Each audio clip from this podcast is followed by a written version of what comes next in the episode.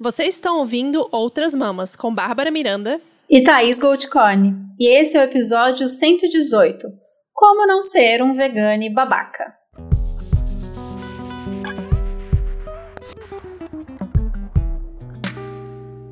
Uhul! Cara, é tanto Ai, tempo gente. que não tá só nós duas aqui. E parece que faz muito tempo que a gente não grava, mas não faz tanto tempo assim, né? Não faz, mas parece. Não, e esse, te esse título, esse tema, não tem como não rir. A gente vai tentar manter uma seriedade ou não. Mas o assunto é sério, não é brincadeira, não. Mas antes da gente entrar nessa, o porquê a gente escolheu desse tema e como a gente vai seguir nesse episódio, a gente tem alguns recadinhos para vocês. A gente já vem conversando, seja aqui no episódio, no Instagram, quem tá lá no grupo, no Telegram, sobre essa novidade do Outras Mamas. A gente agora faz parte da comunidade Orelo. A Orelo é uma plataforma de podcasts brasileira é, que, pasmem, remunera os podcasters, os criadores de conteúdo. E isso não existe no Brasil. Nenhuma dessas plataformas que vocês ouvem a gente, tirando o YouTube, né? Mas uhum. isso aí só para quem, só para quem é estourado, não é nosso caso no YouTube. Não. Que ninguém remunera é, o podcaster por, por plays. Então, independente de quanto a gente leva de gente para todas essas plataformas, quantas vezes vocês vão lá e dão um playzinho no episódio, isso não volta em nada pra gente. A Aurela apareceu com essa proposta e a gente achou o quê? Maravilhoso. É fácil, é, é tranquilo falar para vocês, começarem a ouvir a gente numa plataforma que vocês não estão acostumados, que vocês não têm baixado no aplicativo de vocês. A gente sabe que não, a gente imagina que não, mas é um pedido que a gente faz por, por vários motivos, né? Primeiro, para ajudar a gente, claro, mas segundo, que é, para a gente é muito importante que a gente tenha esse diálogo aberto com quem está hospedando o nosso podcast. Né, Babs? Sim, com certeza. Vamos para Aurelo, porque tem esse benefício não só para gente, mas para todos, todos os podcasters. Eles estão lançando novidades aí também nesse próximo semestre que estão bem interessantes e eu acho que todo mundo vai gostar. Então vamos para o episódio de hoje. Gente, eu tô meio fã, agora que eu tô reparando que minha voz tá meio esquisita. Olha que eu aqueci a voz, hein, Natália? Corre aqui, Natália. Corre aqui, Natália. O negócio não tá fácil. Natália, a gente nunca mandou um beijo pra Nath, né? Não. Natália é nossa querida professora de canto, que a gente faz porque, porque quer participar do The Voice. Eu quero, eu tenho sonho secreto, que não é mais secreto, agora a Nath compartilha ele comigo. Mas que a nossa intenção no início foi ajudar a gente mesmo a. A gente usa a nossa voz profissionalmente, né? Gravar isso aqui, usar a voz o tempo todo, ter que estar com a voz boa, pigarro. O que mais que acontece? Tudo, perde a voz, dicção, falha roupa. Também. É hum. Fora isso.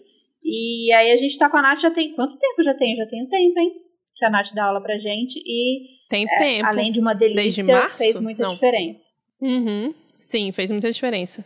E, esse, e, essa é mais uma coisa que a gente. Só, só é possível da gente fazer graças ao apoio de vocês é mais uma coisa, né? Essa é uma coisa que a gente faz como se a gente tivesse muito serviço. Mas enfim, não, também os, os equipamentos, tudo que a gente conquistou graças ao, ao, apoio de vocês. Então a gente falou da Aurelo e não falou isso. A Aurelo também, além de vocês ouvirem por lá, vocês podem apoiar por lá. Inclusive, a gente está pedindo que se você apoia a gente por outra plataforma, que vocês com o tempo, no tempo de vocês, mas se puderem fazer isso, migrem para a Aurelo para apoiar a gente por lá, que para a gente é, é melhor e também já está tudo integrado lá. Ouve e apoia tudo na mesma plataforma. Isso é massa Sim. demais. Então, agradecimento à nossa voz e à nossa dicção, à nossa querida professora Natália. Obrigada, Nath. Vamos ao tema. Vamos. Então, veganismo, né? Como vocês perceberam por esse título bem é, instigante, clickbait, como é que chama? Não sei. É, o veganismo ele não é apenas um, a gente sempre fala isso aqui no podcast. Assim como todo movimento popular de luta, o veganismo são vários. Existem diferentes veganismos e esses discursos, né? Assim como a gente fala, por exemplo, ah, são os feminismos, é, são as esquerdas, a gente está sempre disputando esse espaço, né? Muitas vezes não é uma briga, às vezes é, mas não, não é uma briga. Mas a gente está disputando as narrativas que vão ser aí é, mais vistas pelo resto da sociedade. Todo, no final das contas, todo mundo quer libertação animal. O que a gente quer é que nenhum animal seja explorado, né, em nenhum âmbito da nossa vida. Mas como a gente quer e o que mais a gente quer além disso, né, o que, que a gente tolera para além do veganismo, isso sim pode ser tipo, bem diferente entre esses veganismos, esses diferentes veganismos. Pois é, e aí nessa tem muito ativista que a gente conheceu como vegano e, e, levantando a bandeira do veganismo que tem deixado o rótulo de vegana de lado e seguido assim na sua luta sem deixar é, sem deixar de fazer parte do movimento né, antiespecista, mas não fazendo parte mais do movimento. Isso pode se dar por vários motivos, como a gente já falou em alguns episódios. É, o veganismo é um movimento que surgiu para uma realidade especista europeia. É uma, é, o veganismo é um movimento que ele surgiu para se opor de uma realidade que os próprios brancos da Europa inventaram, que é a mercantilização dos animais, a sua exploração, essa ideia de como a gente se relaciona com eles, e esse movimento surgiu para questionar isso. Então, existem outras ideias né, de não violência, de é, alimentações que não se utilizam de animais, e especialmente não transformá-las em mercadoria. Isso é, existe em diversas realidades, e algumas pessoas, alguns ativistas, especialmente ativistas é, do movimento negro, têm se desvencilhado do rótulo de vegano por conta dessa realidade também do surgimento do veganismo, mas também muito por conta de um veganismo racista, de um veganismo branco, de um veganismo muito ruim que tem se mostrado aí. E dessa disputa, às vezes a escolha é deixar essa disputa e construir coisas de uma outra maneira. A gente por aqui, né, Babi, ainda disputa esse veganismo aí. Sim, a gente ainda está disputando esse veganismo, né? A gente sempre fala sobre isso. Mas vamos então dar umas dicas hoje, né? Que refletir sobre umas coisas que têm acontecido e já acontecem há muito tempo, para a gente não ser um, nem eu, nem você, nem ninguém à sua volta, ser um vegano e babaca. Babaca é especista? Eita, acho que não. Qual a origem da Daquelas, palavra né, babaca? que vem aqui. Será? Eu acho que é sexista, na verdade. Mas vocês entenderam o recado, né? O que, que é babaca? Não, não, vamos dar uma pausa e pesquisar. Vamos, vamos pesquisar ao vivo. Eu quero falar uma coisa antes de entrar nos itens. Boa, vai pesquisando. Tá bom, pode ir falando então. Tá, e antes da gente dar as dicas, eu quero é, frisar aqui, essas dicas a gente está dando, porque às vezes, quando a gente se depara, chega no movimento, um movimento que abraça a gente, porque a gente vê na mídia, é, dependendo por onde você chega, você vai ouvir uns discursos prontos, você vai ouvir umas frases de efeito que aquilo te, te convence, né? Nossa, vamos libertar todos os animais, é isso aí, é, isso é um absurdo, isso não pode acontecer, animais, animais, animais. E aí você acaba é, repetindo, reproduzindo algumas coisas muito problemáticas, muitas vezes racistas, muitas vezes equivocada, despolitizada, fora de contexto. Então, essas, essas dicas são é, para além de, de, a gente prestar atenção desses discursos prontos que a gente é, vê por aí, vocês que são ouvintes, outras mammers, provavelmente vocês já superaram esses discursos, mas você pode ver esse discurso aí na, no, na sua volta, nos grupos que você participa, e aí aqui a gente vai listá-los para você, dar de toque aí nos colegas para não ser um vegano babaca. E antes ainda de começar, pronto, vamos para a etimologia das palavras que eu sabia que eu sempre confundo. Otário é uma, um xingamento especista e babaca é um xingamento sexista, apesar de que esse significado já passou esses limites há muito tempo, porque babaca vem de origem africana, que é uma, um xingamento né, que denomina a vulva, na verdade. Então acaba sendo um xingamento sexista, mas isso se perdeu completamente do seu sentido original quando chegou no Brasil, e aí foi usado, né, ela é utilizada até hoje como um insulto designado para chamar qualquer pessoa de tola, ingênua, mau caráter, trouxa, né? Assim como otário também tem esse significado e por curiosidade, otário se refere às as o quê? As focas da Argentina. Foi uma, uma expressão que surgiu na Argentina que se refere às focas porque elas são tidas como caça fácil e eles não são ariscos, então é tipo trouxa, exatamente, a mesma coisa. Então, né, vamos com o significado atual da palavra. Eu tô chocada, Babi, nosso. É, como é que é aquele livro? Guia. É, guia das guia, Curiosidades. Guia dos Curiosos. Guia dos Curiosos. Hum. Bom, para começar, um assunto que tá aí rodando, vocês já viram muito conteúdo sobre isso. Se você segue páginas de veganos liberais desconectados com a realidade do seu país, você já viu. Então vamos à dica 1 não comemore o aumento do preço da carne e derivados. Não é por aí que a libertação animal vai vir, além de ser horroroso, né? Sim, gente, a gente tem que entender que é um problema muito maior e por que que tem esse aumento, por que que significa esse aumento na vida das pessoas. A gente está falando de uma população e isso eu vi uma reportagem hoje que aponta, né, tem uma pesquisa na CNC que aponta que de, a cada quatro famílias no país três estão endividadas e 25% dessas dívidas vêm porque elas não conseguem pagar itens básicos de alimentação e produtos de casa. Então, se a gente a está falando de uma crise econômica que vai muito além da carne, que vai muito além de especismo, que vai simplesmente pela fome mesmo. As pessoas estão passando fome no Brasil, né, Thaís? Pois é, no final do ano passado, pouco mais da metade da, da população brasileira, que são 116,8 milhões de pessoas, convivia em algum nível com uma insegurança alimentar segundo a pesquisa realizada pela Rede Brasileira de Pesquisa em Soberania e Segurança Alimentar e Nutricional, o PESAM. Segundo o mesmo estudo, 9% da população enfrentava um nível mais grave, que é a fome mesmo. É, e aí a gente está vendo né, essa crise econômica, financeira, que foi agravada com certeza pela Covid, né? Mas já era, eu acho que já era uma tendência mesmo acontecer pelo fato de que o Brasil sempre foi um país de commodities, mas tem se tornado cada vez mais. Então a gente vê que a carne está mais cara no mercado interno, mas foi o ano, né, em meio a tanta crise, foi o ano que a, a pecuária mais ganhou dinheiro. Eles cresceram, na verdade, eles ultrapassaram os próprios recordes. E você pensa, como é que eles estão ganhando mó grana? E estão aumentando o preço para o mercado interno, né?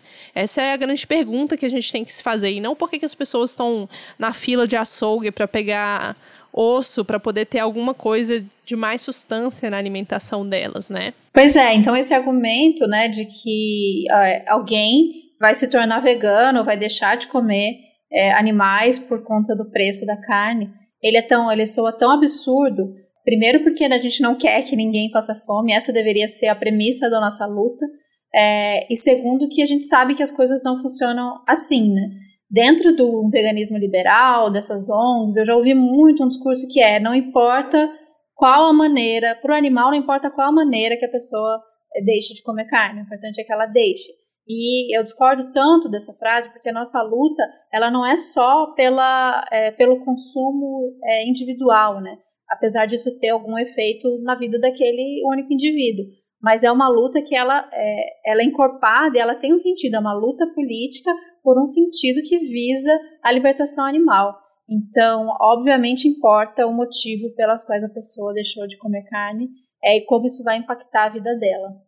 É, e a gente tem que lembrar que isso não é uma luta só dentro do Brasil ou regional, mas ela é uma luta internacional. Exato. Então, a gente está falando de uma diminuição de carne no Brasil por conta do aumento do preço, mas essa está tendo um aumento de carne, de consumo de carne na China. Então, não adianta a gente comemorar essa, essa, essa diminuição do consumo aqui enquanto em outro lugar no mundo está sendo um aumento muito grande, que a gente também não tem o controle, não tem a percepção, por mais que saia notícias dizendo, ah, não, mas agora o governo fez leis para diminuir o consumo de leite eles vão, a indústria vai arrumar outro lugar para escoar essa produção.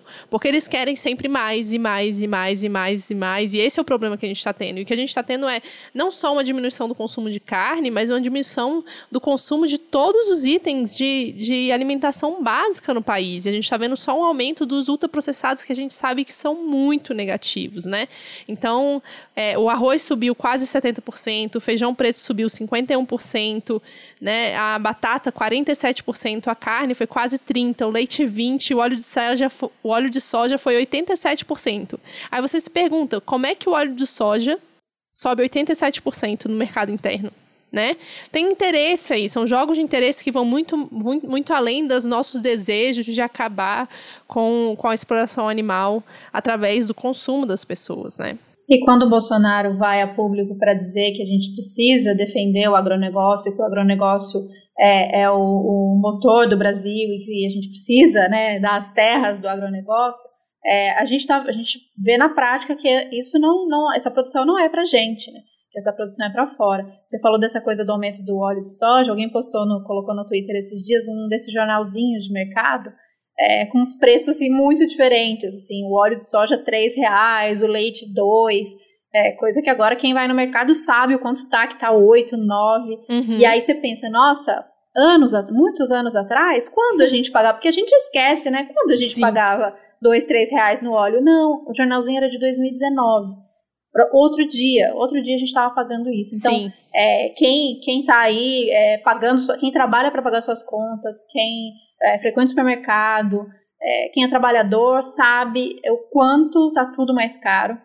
E se o agronegócio está só enriquecendo, está só faturando mais, a gente sabe que tem alguma coisa muito errada aí e que esse é, essa é uma luta que a gente tem que abraçar. Enquanto vegana, se a gente tem alguma perspectiva dessa libertação animal, a gente tem que focar no agronegócio e entender como funcionam essas produções e para onde estão indo. Então é isso, é o que a Bob falou. Ah, está comemorando que tem menos gente comendo carne no Brasil porque não tem dinheiro, isso está salvando animais. Você pode ter certeza que em outros lugares do mundo tem as pessoas comendo é, mais animais, desmatando para plantar soja para produzir ração. E se a nossa luta é pelos animais, é também por todos os animais, né? Não importa se o animal está aqui numa fazenda no interior de São Paulo, ou se está na China, ou se está na Europa. Exatamente. E a gente tem que contar também que um dos maiores problemas que aumenta o preço da alimentação básica, que se a gente está considerando, né, como a gente já falou em alguns outros episódios, e ajuda, o Jornal do Veneno fala bastante que 70% da alimentação que chega na nossa mesa é produzida pela agricultura familiar. Quando a gente tem, por exemplo, um problema né, de desmatamento muito grande, a gente começa a ter mudanças climáticas que estão afetando a produção de alimentos, quem vai se ferrar nessa história são os agricultores familiares, são as pequenas produções que são os alimentos que chegam na nossa mesa. E não o grande produtor de soja, de cana-de-açúcar, que aí é para produzir etanol, né? Os grandes produtores que estão aí jogando agrotóxico em tudo que é lugar. Não, vai pegar, vai afetar o pequeno produtor e isso vai ser convertido diretamente para nossa conta no final das contas. Eu estava comentando com minha mãe esse final de semana que eu comecei a reparar que os preços do mercado de alimento com agrotóxico tradicional estão tão caros que eu não estou mais vendo uma diferença muito grande de comprar do, os produtos orgânicos sem veneno diretamente do produtor, porque antes eu estava sentindo, né, uma, é uma opção, eu tenho a opção de escolher comprar produtos orgânicos diretamente do produtor, eu compro a maior parte do MST aqui em Brasília, e agora eu não tô vendo mais essa diferença. Uhum. Né? A conta tá, tipo, ficando parecida, assim, sabe? E eu não compro quase nada de ultraprocessado. Então, essa coisa do de ir no mercado, para mim, é para coisas muito específicas. Mas essa diferença de preço não tá mais se dando. Vamos ver quanto tempo mais vai aguentar também a, a produção dos pequenos produtores que produzem sem veneno, né? Sim, que acabam sendo engolidos também. Então, bora pro próximo.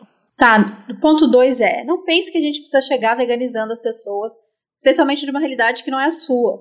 Chegar em comunidades originárias, na periferia, trazendo a palavra do veganismo, né, como se fosse uma iluminação que aquelas pessoas não têm e que você descobriu e você precisa dar essa informação para ela porque ela não tem. Essa postura, né, normalmente branca, colonizadora, não é legal. Essa sim é uma atitude de um vegano e babaca.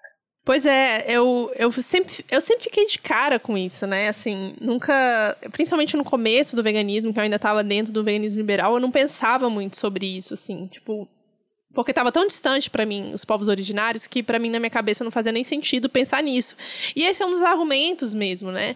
A gente está aqui preocupado, a gente estou falando no plural como veganes, não que eu esteja preocupado com isso, obviamente, mas a gente está preocupado com o que, que um indígena numa, numa reserva tá consumindo de animal, quantas vezes por dia. Cara, no Brasil inteiro é menos de meio por cento da população brasileira é indígena. E mais da metade desses indígenas vivem em reservas. Eles literalmente estão protegendo o que futuramente vão ser as únicas reservas naturais do país, né? Tanto os mananciais quanto as florestas, eles são as pessoas que estão protegendo os animais. Por mais que eles consumam animais, esse consumo é tão pequeno comparado com os grandes centros urbanos que eu não sei nem por que, que a gente fica debatendo esse tema, sabe? Tipo, são 900 mil indígenas, é menos de meio por cento da população total do Brasil, né? Então é meio é isso, sempre foi muito distante para mim, e agora eu tô mais próxima da luta indígena, principalmente indo ali no acampamento que tá tendo por conta do estava tendo por conta da luta do marco temporal e agora vai ter a marcha das mulheres indígenas aqui em Brasília. Mas assim, foi uma coisa que nunca eu nunca entendi porque que vários veganos ficavam tentando discutir sobre isso, sabe? Sim, acho que é meio uma coisa que a gente veio aprendendo ao longo, é mais sobre essa postura de como chegar e essa arrogância branca de achar que a gente tem uma informação que outra uhum. pessoa não tem. Ah, Thaís está querendo me dizer então que é para eu não falar com ninguém sobre veganismo, é, não adianta eu tentar veganizar as pessoas e fico quieta na minha, não, não é sobre isso. Então, é, a gente sempre fala aqui maneiras e maneiras de conversar e como a gente pode fazer a diferença. Primeiro, sendo exemplo dentro da sua casa, entre os seus, entre a sua família, entre seus familiares, produzindo conteúdo sobre isso, olha que maravilha. E é, falando de uma forma, né, não é sobre não falar, né, mas falando a partir de onde você está. Então, se você faz um trabalho, se você participa de uma coletiva, de um grupo, vocês fazem um trabalho mais é, envolvido, mais complexo, numa, num outro lugar, e que você faz trabalho sobre alimentação, que vocês falam sobre receitas, se vocês falam sobre compostar, sobre hortas, se você realmente está fazendo um trabalho é, com envolvimento, né? E é uma troca, você está ouvindo as pessoas e você está falando com as pessoas, isso é como deveria ser, trocas, né? O, o mais igual que a gente consiga fazer, sabendo das diferenças que já uhum. tem é, pelas estruturas que são dadas. Se você é um homem chega para falar com uma mulher, se você é branco chega para falar com uma pessoa negra, a gente já sabe que essas estruturas elas estão aí e por mais que você tente ser de igual para igual, é, existe essa estrutura de poder que a gente tem que se esforçar um monte para que ela seja minimizada. Mas esse trabalho esse trabalho ele não pode ser assim, chegando de cima para baixo, com o dedo na cara, apontando, dando carteirada, dizendo que está errado, assumindo que a pessoa não sabe, ou então aquele, aquela velha frase que já ouvi muito dentro dos espaços do veganismo liberal, que é, é como falar com as pessoas da periferia, elas não vão entender. Hum. Sobre especismo, sobre libertação animal. Isso é de uma, de uma arrogância, assim. Sim. Então, primeiro, ouça as pessoas. Veja quem já está falando sobre veganismo, quem já está falando, é, às vezes não sobre veganismo, mas sobre coisas que vão caminhar junto com a gente, estão falando sobre é, uma alimentação mais saudável, estão falando sobre a, a, luta contra os agrotóxicos. Então, nessa a gente vai entendendo o que a gente tem em comum e onde a gente pode somar, né? E não querendo chegar lá e trazer uma iluminação que aquelas pessoas não têm. E primeiro, né? Fala de onde você tá, para onde você tá.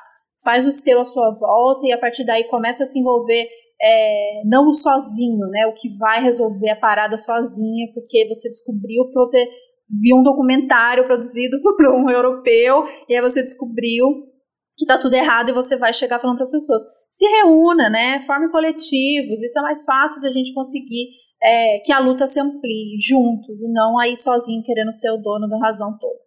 Inclusive, eu vou convidar vocês para ouvir a live que o Vitor, o vegano Vitor, fez no canal dele com o Bruno Canela, que tá bem legal, que eles tiveram uma live aí de uma hora, uma hora e pouco, discutindo exatamente. O Bruno não é, ele é indígena e não é vegano.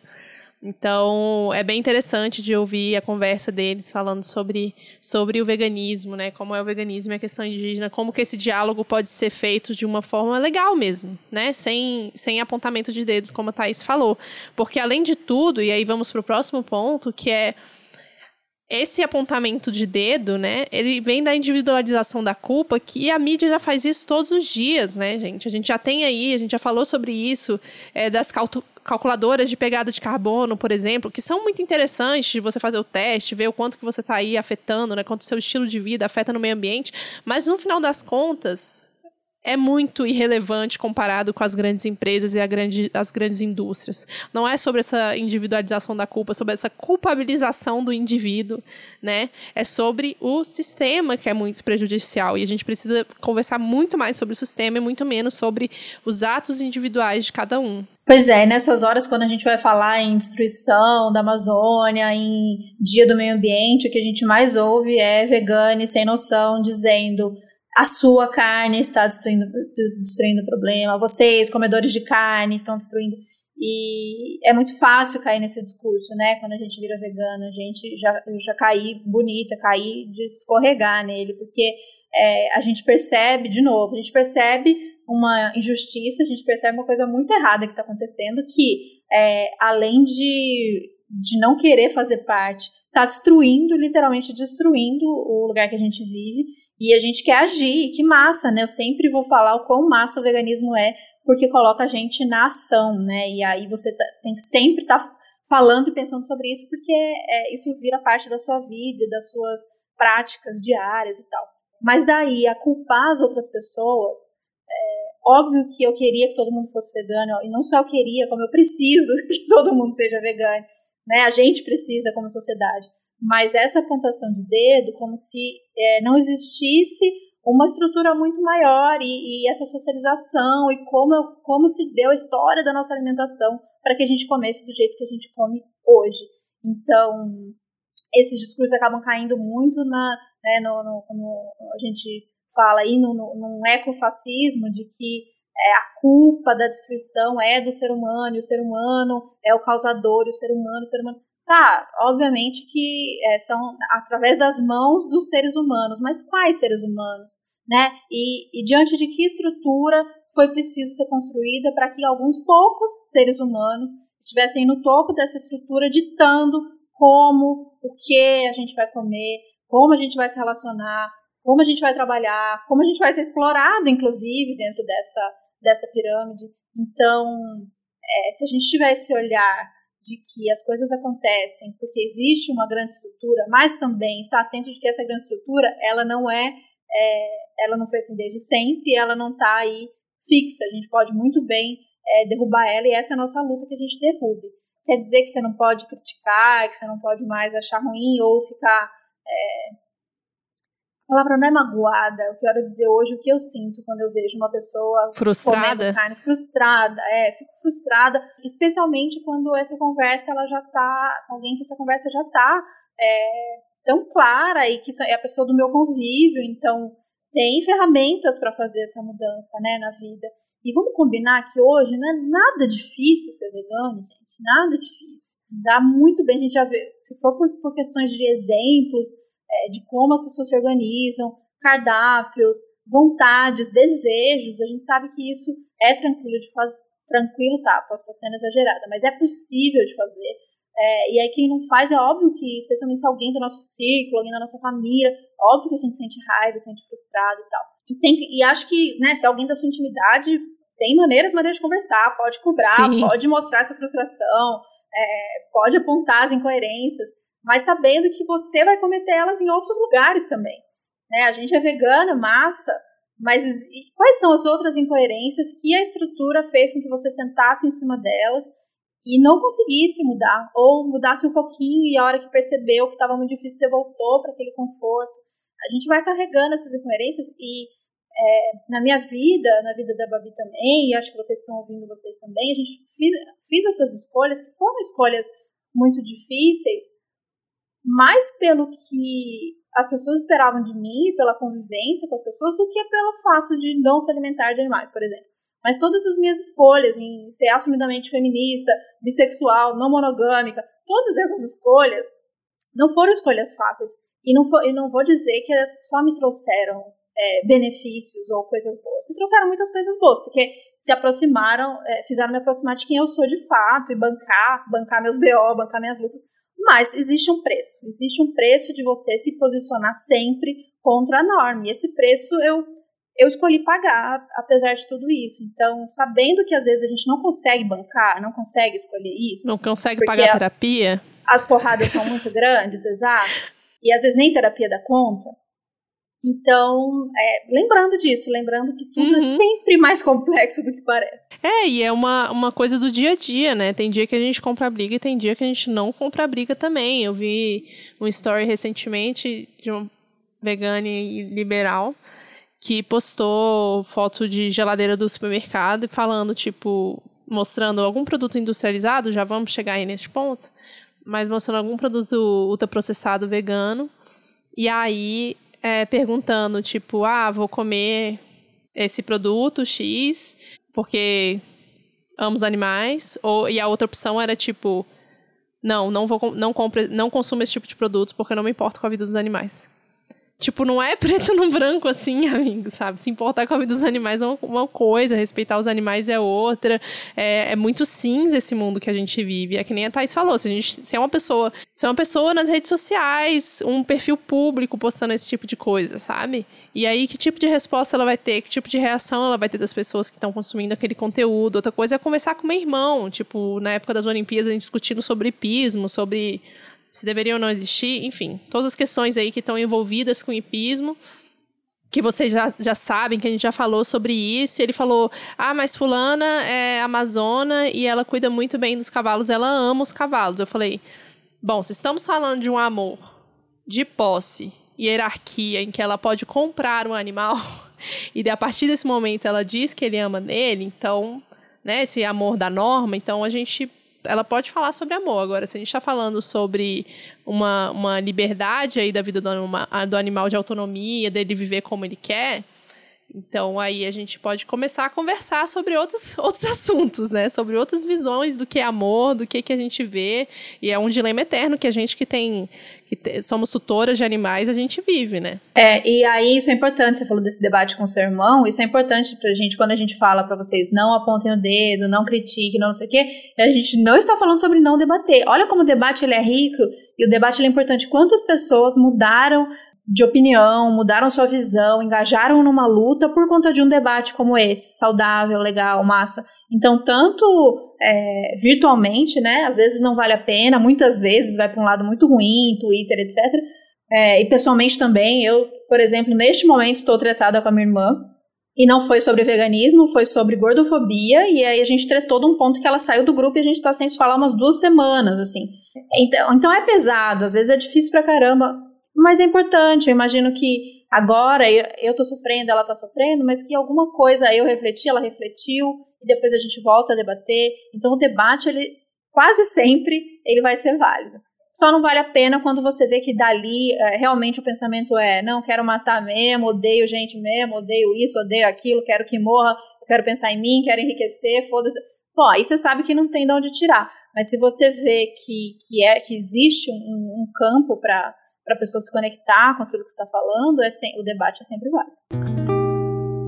Sim, com certeza. E a gente entra aí no, no número 5, né? Que é a gente, como vegano, principalmente no começo, a gente se acha muito herói, assim. A gente acha que a gente está salvando o mundo só parando de comer carne e a gente é superior porque a gente entendeu como funciona a relação humano-animal e como que a gente pode acabar totalmente com a opressão animal a partir do momento em que a gente vira vegane.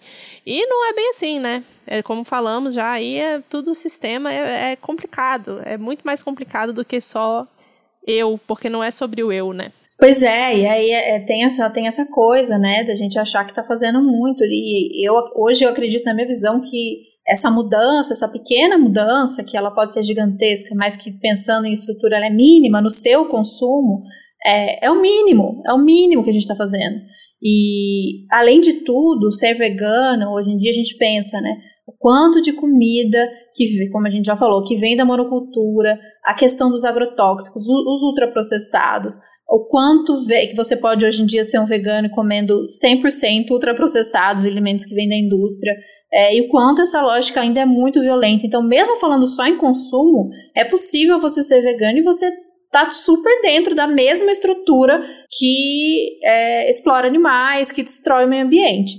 Então, a gente tem que pensar que vai muito mais além, ser vegano é massa, e dentro do veganismo, mesmo sendo vegano, abrace as suas incoerências, que elas vão existir, pensar que a nossa prática de consumo é muito legal, coloca nesse lugar de ação, e que todo mundo que é vegano sabe disso, tirando os poucos ex-veganos que existem, todo mundo que é vegana sabe disso, o quanto a sua alimentação ficou mais variada, é, o quanto a gente vira ótimos chefes de cozinha, o quanto a gente vira criativo, o quanto, quando isso acontece, quando é massa, a gente se conecta com outras pessoas que pensam parecido, e a gente vira uma grande comunidade de gente que vai em feirinhas e come a valer, e discute, debate, e faz um trabalho junto, então os coletivos por aí, antiespecistas, sabe? Um trabalho sério.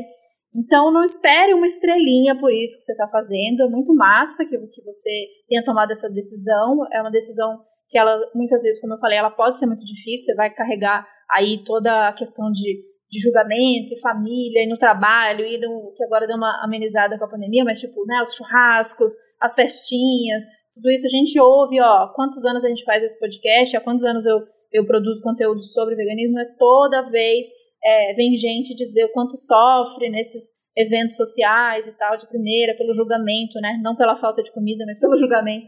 Então a gente sabe muito bem disso, mas não espere um, um, um né, um, um super prêmio por isso. A gente faz isso porque a gente acredita que é, animais não são comida não são é, ingredientes, não são mercadorias.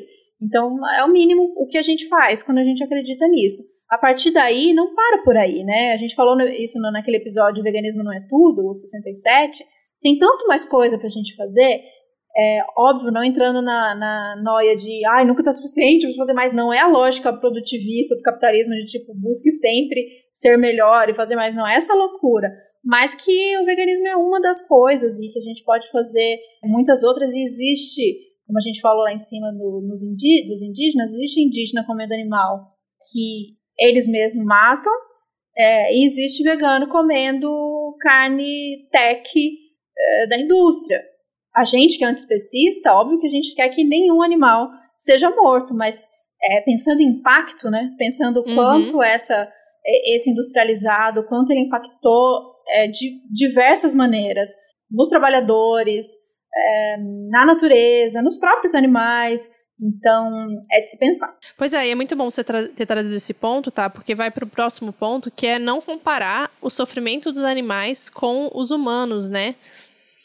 Com o sofrimento do, dos grupos né, minoritários aqui a gente tem na nossa sociedade para justificar o que, que é errado, né? Entender a conexão dessas opressões, né? A raiz dessas opressões, o que que é, não motiva, como que chama? Qual que é a origem dessas opções e por que, que elas acontecem, é diferente de fazer esse ranking de dor, né? Então a gente já viu muito aí comparar as, as, as fazendas com, com o holocausto.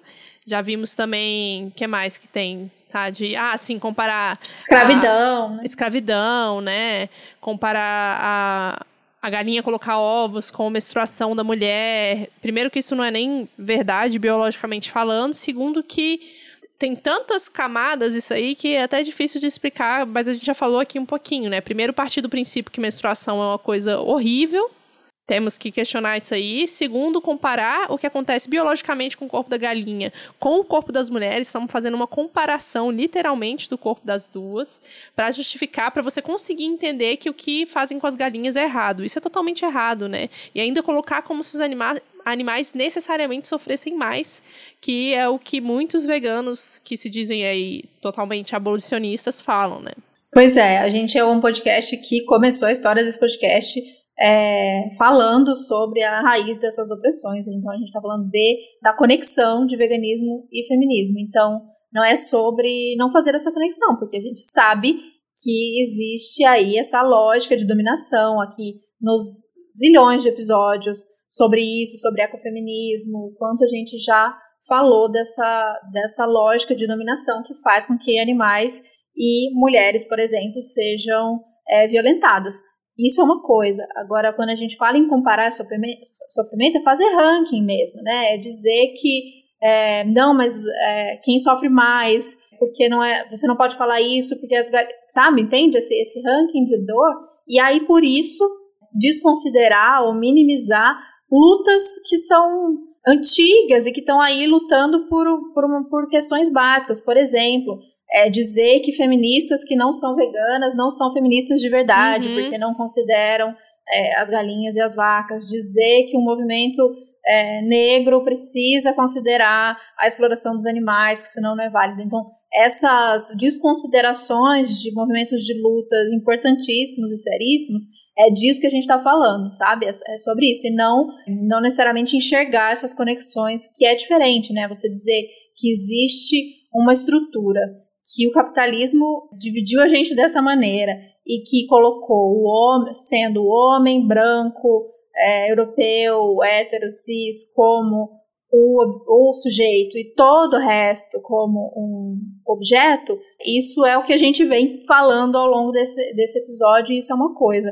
Agora, dentro disso tem tantas camadas, né? Então, existem grupos que vêm disputando esse espaço há tanto tempo para dentro do seu movimento ter um mínimo de humanidade, né, dentro de, uhum. disso que a gente vem falando e de ser e de se entender como como digno, como é, merecedor como de, né? dividir aquele como indivíduo, de, de, de dividir aquele espaço, de trabalhar, de se alimentar, de ocupar os lugares.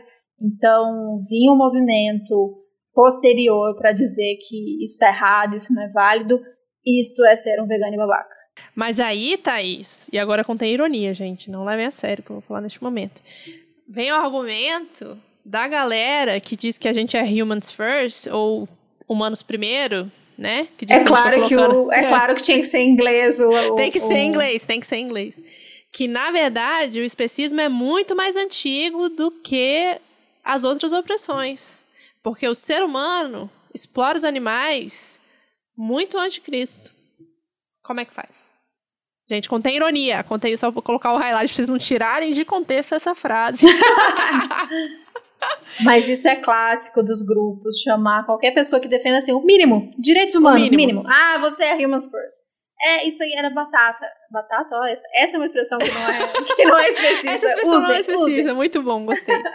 Gostei. Batata. Eu tava lá, uma, você é uma jovem vegana e você agora mudou, né? As pessoas não frequentam mais Facebook, mas você era uma jovem vegana de 5, 6, 7 anos atrás, você entrava nos grupos de Facebook. Eu não sei mais como anda esse submundo hoje em dia, mas antigamente era isso que a gente fazia. E ali rolavam discussões acaloradas, assustadoras muitas vezes. Muitas vezes você entrava e você saía em seguida do grupo, porque você falou, meu Deus do céu, o que está acontecendo? As pessoas são horríveis. Mas eu fui persistente, eu continuei em todos esses grupos. Aos poucos eu fui saindo quando fui vendo um discurso mais problemático, mas eu aguentava, porque eu queria entender o que, que tanto era discutido ali. Então, uma das poucas pessoas naquela época que eu via nos grupos, né? Porque, por exemplo, Sandra, Sandra Guimarães já fazia essa discussão no blog e tal, mas nos grupos, a única pessoa que eu via fazer essa discussão era o Robson, nosso querido Robson do Vegana Gente. E ele estava é, ali, a pessoa tentando falar sobre. Ele falava sobre um veganismo interseccional, era esse o termo que ele usava na época, e dizendo o quanto a gente precisava considerar também é, outras questões e considerar outras opressões e ele era atacado o tempo todo. Ah, seu humans first, deu que porra é essa? Como assim? Então, essa ideia de que se você defende o básico dos direitos humanos, se você defende lutas é, antirracista, por exemplo, se você defende que seres humanos tenham o direito de se alimentar, de moradia, que seres humanos né, não sofram é, opressão, preconceito, violência, ah, você está defendendo humanos em detrimento dos animais. Você prefere, tá lá, mais uma vez, os animais sendo colocados em segundo Você está sendo é, especista. Em segundo plano, especista e tal. E isso rola muito, inclusive, com certeza a gente, o nosso podcast, dentro desses grupos que ainda existem, essas pessoas, esses coletivos que ainda pensam assim, com certeza eles acham que a gente se perdeu e que a gente não é vegana de verdade, porque não. a gente defende seres humanos. Nem feminista, e, né? Nossa, pra mim, nem feminista. E pra mim, assim, sabe aquele meme? Pra, pra mim é um prazer que essas pessoas odeiem a gente. É um prazer. Cadê a Gretchen aqui com foda-se? Eu estou fazendo com o braço, gente. Porque não consegue olhar, especialmente vindo do nosso país, e olhar em volta o que acontece, olhar, olhar uma situação dessa, olhar o que a Babi citou lá no começo, olhar as pessoas em fila de supermercado, de açougue, para comprar é, restos, para comprar osso, para comprar pele, se as pessoas olham uma situação dessa, elas não conseguem sentir nada, é, é, é, é, chocante, né? É cruel e eu realmente não quero fazer parte desse movimento, então pode tirar minha carteirinha tranquilamente. É, não, tranquilo, pode, pode tirar, vou usar só o antiespecista mesmo, porque assim, não faz, não faz sentido, não faz sentido esse, esse argumento do human first, Humans First, inclusive é o motivo pelo qual a gente saiu do Anonymous for the Voiceless, né, porque tava sim, demais, assim. Sim, Vamos edificar o povo com um pouquinho de fofoca também, porque é, o pessoal curte uma claro. fofoca. Não, eu ia aproveitar para edificar uma coisa que você falou, você falou mais, mais cedo do Vegano Vitor. E eu acho importante, às vezes a pessoa chegou aqui tem pouco tempo, não conhece a gente, aí fala Vegano Vitor, Vegano Vitor. tem gente que me pergunta se eu sou companheira, se eu sou namorada, se eu sou casada com Vegano Vitor. Gente, não confunda, vamos não. edificar direito as pessoas. Vamos lá. Vamos. A Babi é casada Babi? com o Vitor. Não, e, eu, no faz caso. Faz reconhecer a voz. É ela. Eu, Bárbara Miranda. eu, Babi, sou casada com o Vegano Vitor. Muita gente na internet não sabe, gente. A gente é um casal. A gente mora junto na mesma casa, acompanhamos as gravações um do outro tal. A gente conversa sobre os tópicos, os temas. Temos vários debates acalorados. Adotaram é, a aluna. Sobre veganismo, mas é eu que sou casada com o Vegano Vitor. É isso, pronto. Esclarecido, edificado. Para quem seguir. ficou em dúvida. Bom, eu tinha falado, né, de veganismo liberal, que eu ia falar mais sobre pra, pra frente. Uma diquinha aí para não ser garoto propaganda. Se você é vegano e trabalha com produção de conteúdo, ou não também, não fica fazendo propaganda para pra gigante da indústria alimentícia. Nestlé lançou produto vegano. Foda-se, esquece, finge que não viu.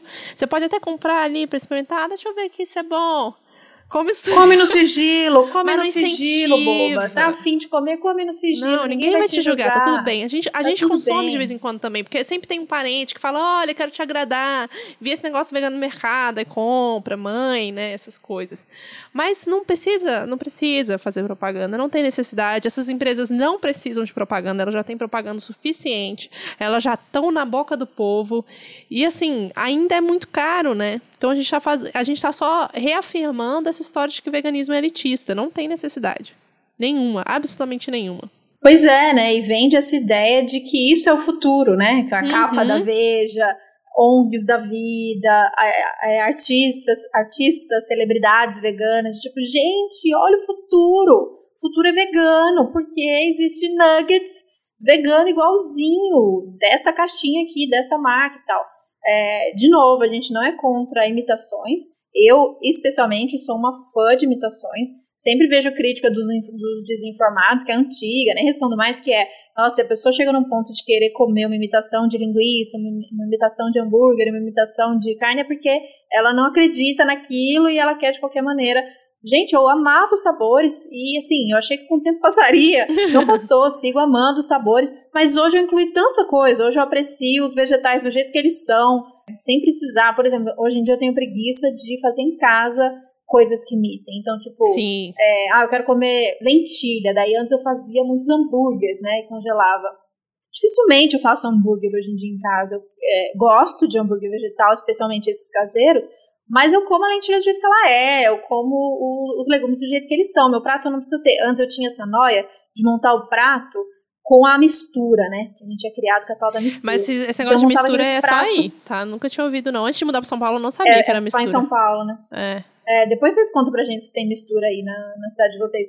Mas mistura é, é o prato principal, é a proteína, vamos dizer assim. Só que, da, como minha, minha família nunca foi muito da carne, não era necessariamente uma carne. Então era tipo arroz, feijão, é, aí uma farofa, daí o que, que é a mistura? Sei lá, um pedaço de uma torta.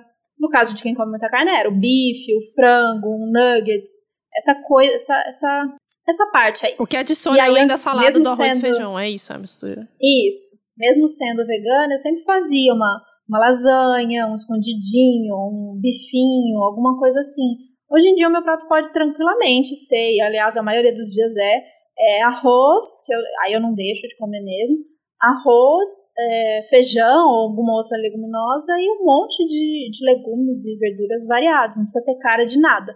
Mas eu fui longe para dizer o quê? Se você curte uma imitação, se você de vez em quando, num momento de, de que você quer lembrar, como que é gostoso comer uma pizza, um hambúrguer, eu amo. Coma! E se a marca que você tem acesso aí, ou porque você acha bom, ou porque tem na hamburgueria da sua cidade, ou porque você quer fazer uma extravagância, é de uma marca escrota, ele, assim, eu vou falar para você não comer? Não vou falar. Eventualmente, se você quer muito, sabe? Coma. Mas daí a acreditar ou achar que isso é o futuro e de que isso. Que triste, né? Se o futuro for uma caixinha cheia de aditivos químicos, aditivos químicos com um monte de ingrediente que a gente não tem ideia do que é, uhum. é, corantes e tudo mais. Que triste se o futuro for esse. Pois é, é igual é, cosmético e produtos de limpeza, que no começo do veganismo muitas pessoas perguntam, né? Onde eu compro? Como que eu sei se é vegano, se não é? Cara, é tão difícil às vezes achar. Assim, não, nas grandes, nos grandes centros não é, né? Tem várias marcas que são veganas. Mas aí tem isso, aí a marca, essa marca específica é vegana, mas aí ela faz parte de um conglomerado maior que aí já tem exploração exploração animal, aí fica sempre essa discussão, é, não é, é, não é. Vê o impacto que realmente isso vai fazer. Quanto de detergente você consome por mês? Quanto de lava-roupa você consome por mês? Isso vai ter um impacto muito grande, sabe? Tem alternativas que você pode fazer você mesmo, como é o caso que a gente faz aqui em casa. Isso vai dar muito trabalho, cabe na sua rotina.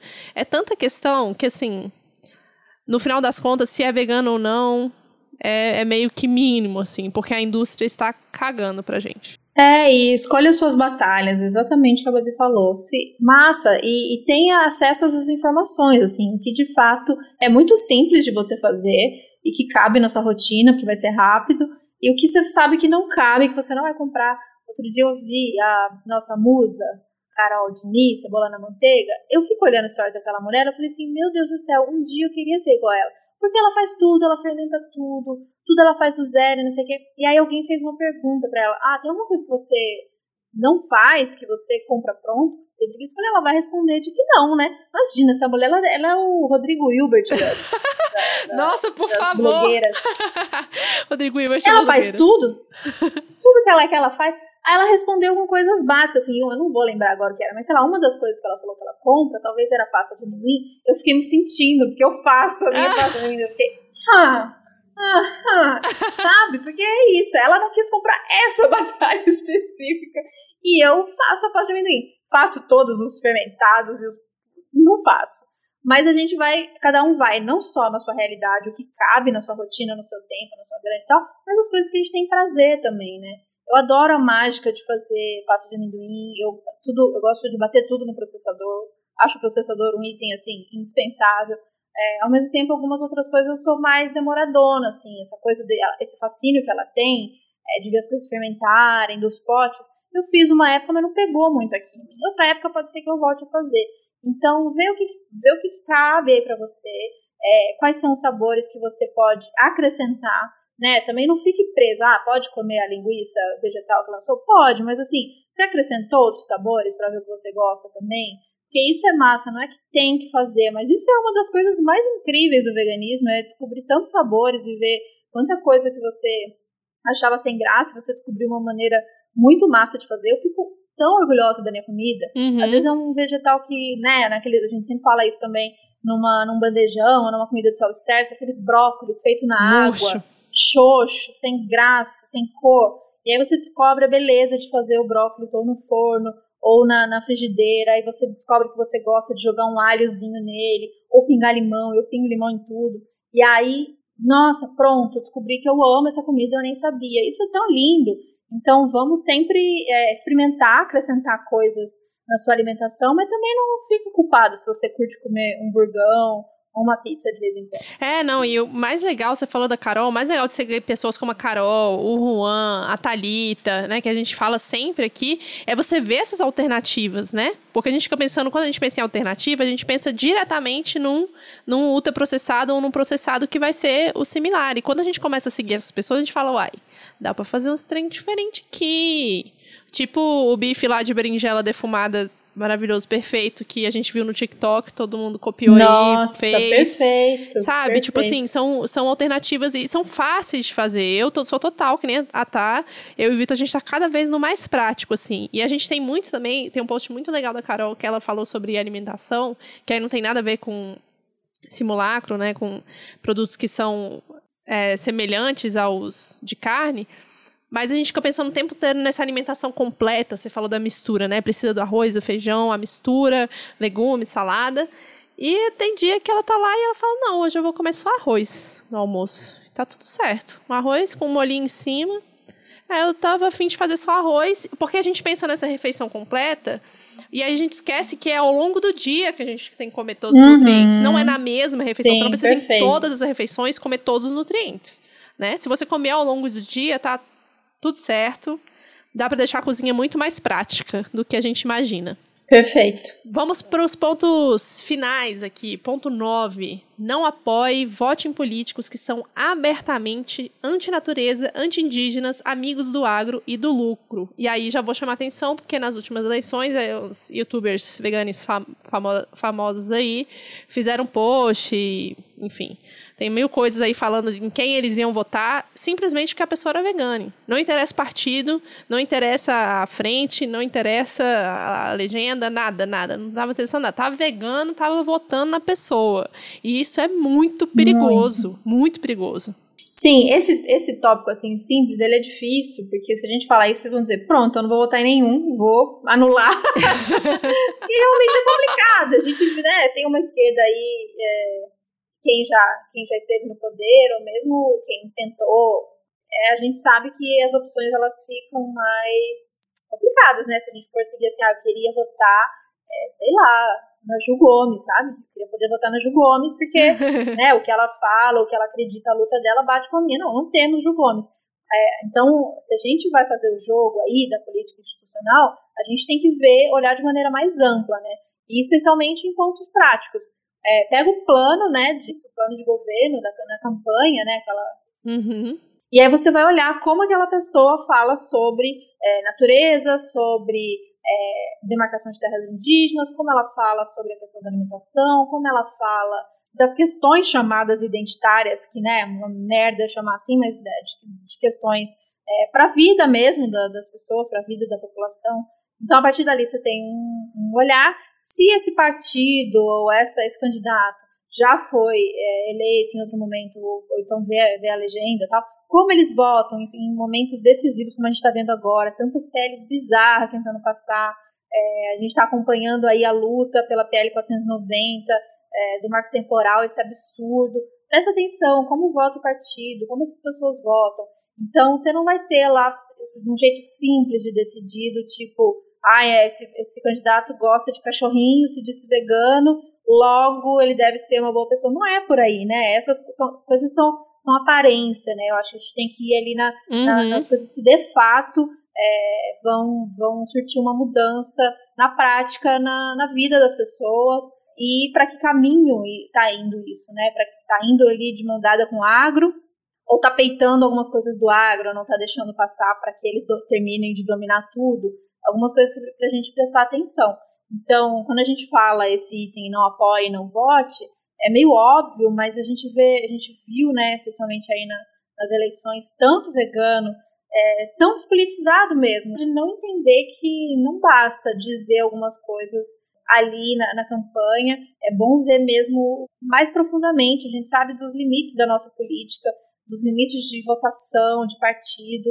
É, é importante a gente ir mais a fundo nessas questões e acompanhar, né? Não olhar só ali na hora de votar. É acompanhar tudo que está rolando agora na Câmara, todo, na Câmara, todos esses bafafá que estão rolando. Fica de olho sempre. E aí é importante para a gente ver de que caminho a gente quer seguir junto ou criticando essas pessoas. E a partir do momento que for eleito, cobrar ficar no Sim. pé, porque tem muito, muito, muito, muito político de esquerdas, né? Não sei de que esquerda, mas de esquerda, que também está de braço dado com o agro. Exatamente, né? Temos aí uma história inteira, a gente sabe que nenhum político é perfeito, ninguém vai abraçar todas as causas que a gente acredita, que a gente fala sempre aqui nesse podcast, mas tem caminhos e caminhos. Se você é uma pessoa que acredita na política institucional como meio de mudar o sistema que a gente vive, então é importante prestar atenção. E a mesma coisa que eu fiz na conversa com meu irmão. Ah, fulana trabalha com cavalo, ela ama cavalo, mas vamos pausar um pouquinho aqui. Ama mesmo?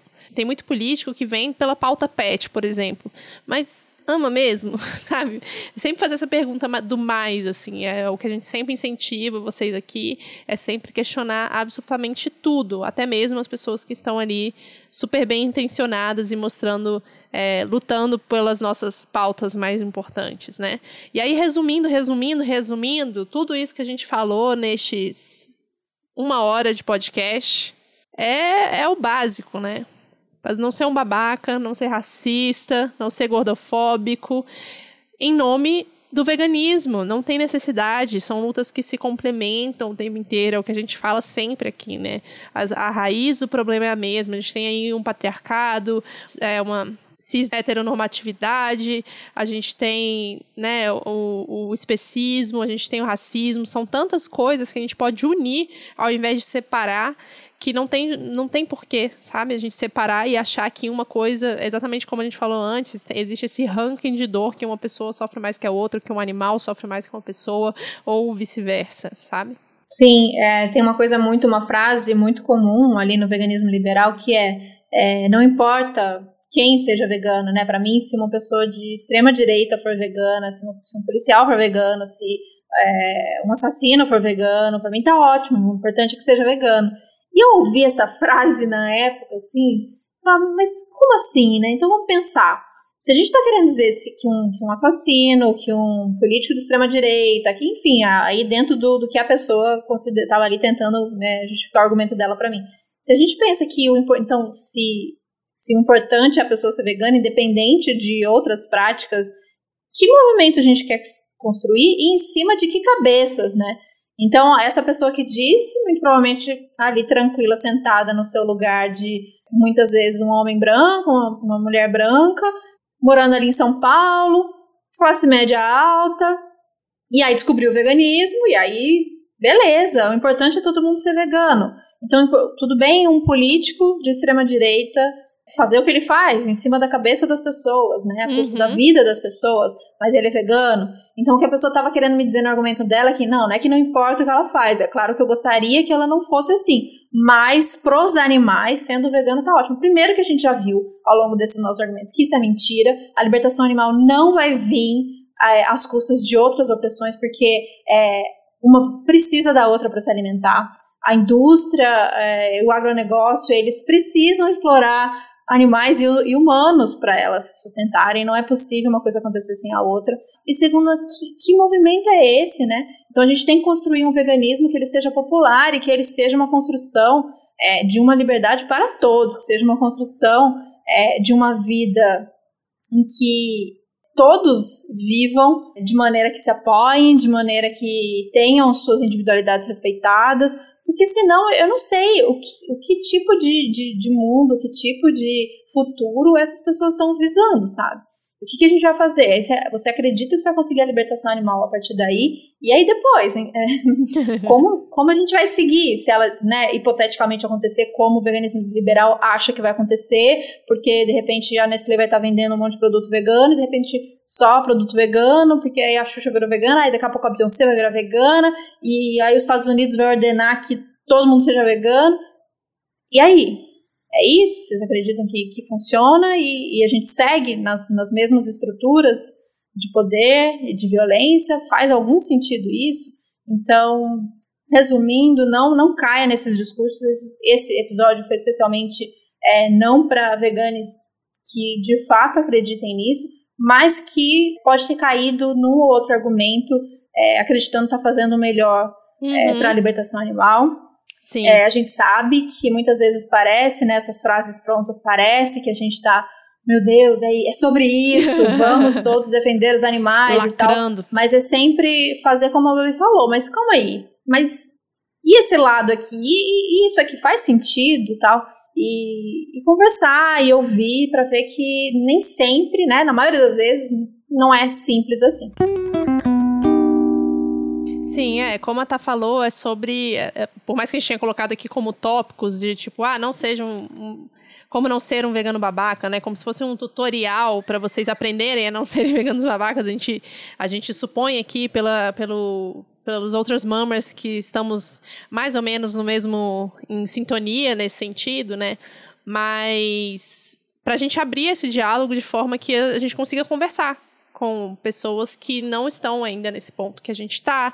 Inclusive, se você for uma pessoa que é, ainda tem algumas coisas com veganismo liberal e quer conversar com a gente, ou se você é uma pessoa que não é vegana e está ouvindo explica pra gente por que, que você está ouvindo esse podcast e o que que você aprendeu com ele. A gente quer muito ouvir também de pessoas não veganas para entender como a gente pode conversar com vocês sobre veganismo. E é para formar esse, é para ter esse intercâmbio, é para ter esse diálogo, é pra gente ter mais pessoas veganas sem passar pelo veganismo liberal. Ia ser bom, né, se a gente conseguisse. Ia ser ou bom sem demais. passar por um veganismo que vai ser excludente, né, ou fazer esse ranking de, de opressão aí, que na verdade não, não existe, né. Então, é, a gente quis fazer esse esse episódio mais como uma forma de conversar com vocês e não para lacrar com regrinhas de pode ou não pode, né? É mais uma conversa e eu espero que vocês tenham gostado e deem dicas também.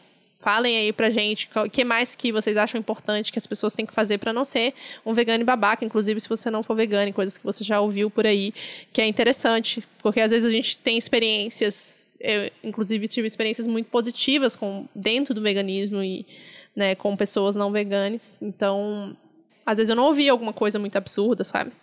Ou não não vivi uma coisa muito absurda dentro dessa minha luta, porque eu sou uma pessoa extremamente privilegiada em vários assuntos da minha vida.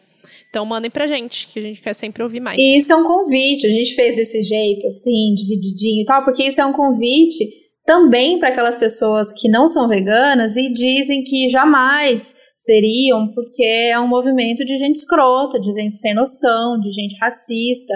Então, se a gente está aqui ainda, a gente acredita na disputa desse movimento, é porque a gente conheceu muita gente ao longo dessa nossa caminhada, massa, bacana, disposta a ouvir, disposta a mudar, é, construindo esse movimento popular e político, né? Entendendo que a gente está no momento muito, muito de crise, muito delicado é, da nossa história, né? Dessa essa crise e, e, e, tudo que acontece no nosso país, esses horrores e tanta crueldade que a gente vê, é, e as pessoas é, voltando a passar fome, enfim, Bolsonaro dando suas declarações, pandemia e tal. Então a gente, a gente sabe que muitas vezes não, não cabe muito algum, alguns tópicos da gente falar, porque as pessoas estão tentando sobreviver. Mas a gente sabe que o nosso movimento é importante e que, e que tem muita gente massa tentando fazer esse debate sério. Então, se você é essa pessoa que não é vegana porque reconhece que tem muito babaca nesse, neste movimento, conversa com a gente também sobre é, quais são os outros absurdos que você ouviu e a gente traz aqui, a gente quer sempre é, dialogar. Eu acho que o, o, movimento em si, né, o antiespecismo em si, como a gente enxerga é, os animais, é, é, é muito lindo e é muito importante de qualquer maneira né, independente das pessoas que participam disso. Então, se você acredita que é um movimento importante é, para a sobrevivência do planeta, para a relação que você quer ter com os animais, independente das pessoas babacas que cruzaram aí a sua vida, é, faça as práticas, sabe? Se não quer se denominar uhum. vegana, se não quer entrar nos grupos e passar por toda essa humilhação que a gente passou nos grupos de veganismo, não entre, não seja, mas se para você faz sentido, adote as práticas, não se alimente de animais, não se alimente de derivados, uhum. né? pesquise sobre é, a indústria, sobre os cosméticos que você usa, as roupas que você usa, enfim, todo esse trabalho que a gente faz, todo essa, esse olhar que um vegano tem que ter, que é, que é muito incrível, na real, que é um trabalho muito legal, porque tudo que a gente tem que fazer para pesquisar sobre um produto é justamente aquilo que a indústria não quer que a gente faz. Então, todo esse caminho de volta que um vegano tem que fazer que é entrar em contato com marca, ligar em marca, mandar e-mail para marca, perguntar, mas o que, que é isso aqui? A Ju falou hoje no, no stories dela, Ju Gomes, Comida Saudável para Todos, de uma Fanta surpresa, sabor surpresa que lançaram agora. E aí é para você adivinhar o que é o sabor. Assim, é, é tão foda-se que eu não preciso mais dizer, porque ali não tem, né? Nos ultraprocessados não tem alimento nenhum. Então, laranja, uva, uma grande mentira, um monte de corante e tal. Então é tão indefinido que saiu ali que eles lançaram essa, ah, sabor surpresa. E aí ela lê os ingredientes ali, é, é aditivo e corante atrás do outro de coisas que já são proibidas em outros lugares do mundo, mas que o Brasilzão manda ver. Então o, o vegano, óbvio que é, acaba sendo, você pode cair nesse nesse lugar de só ver os ingredientes de, eu já fui pessoa de origem animal e caguei se tem um corante mega esquisito e tal. Mas, uhum. de qualquer maneira, coloca a gente nesse lugar de ação de pesquisar, de entrar em contato, de questionar. E aí você olhando fala, nossa, eu fui olhar só se esse pão de forma aqui era vegano. Ele até é, mas tem tanta coisa bizarra, acho que não vou comer esse, vou preferir esse.